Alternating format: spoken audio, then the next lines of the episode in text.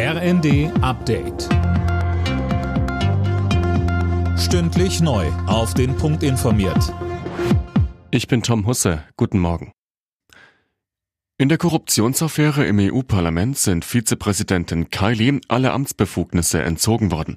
Sie war am Freitag festgenommen worden, wie auch vier weitere Verdächtige.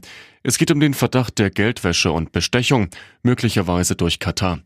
Die SPD-Europaabgeordnete Katharina Barley bedauert den Vorfall. Sie sagte in der ARD, wir haben als Europäisches Parlament eine sehr strenge äh, Lobbyregelung. Aber wenn tatsächlich kriminelle Energie im Spiel ist, dann hilft eben auch kein Verhaltenskodex und keine Offenlegungspflichten und so weiter. Dann äh, kann man nur mit den Mitteln äh, des Strafrechts ran, so wie das hier jetzt der Fall ist.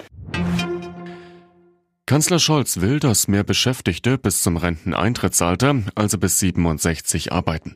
Das könne helfen, den Fachkräftemangel zu bekämpfen, sagte er den Funke-Zeitungen. Die Zahl der Menschen, die früher in Rente gehen, war zuletzt deutlich gestiegen. Seit heute gilt bei der Deutschen Bahn der Winterfahrplan. Der sieht neue Verbindungen vor und es werden auch neue Züge eingesetzt. Linda Bachmann, was die Bahnkunden aber zuerst merken werden, das sind die höheren Preise. Ja, im Schnitt wird es im Fernverkehr um knapp 5 Prozent teurer. Allerdings geht es auf vielen Strecken auch schneller voran.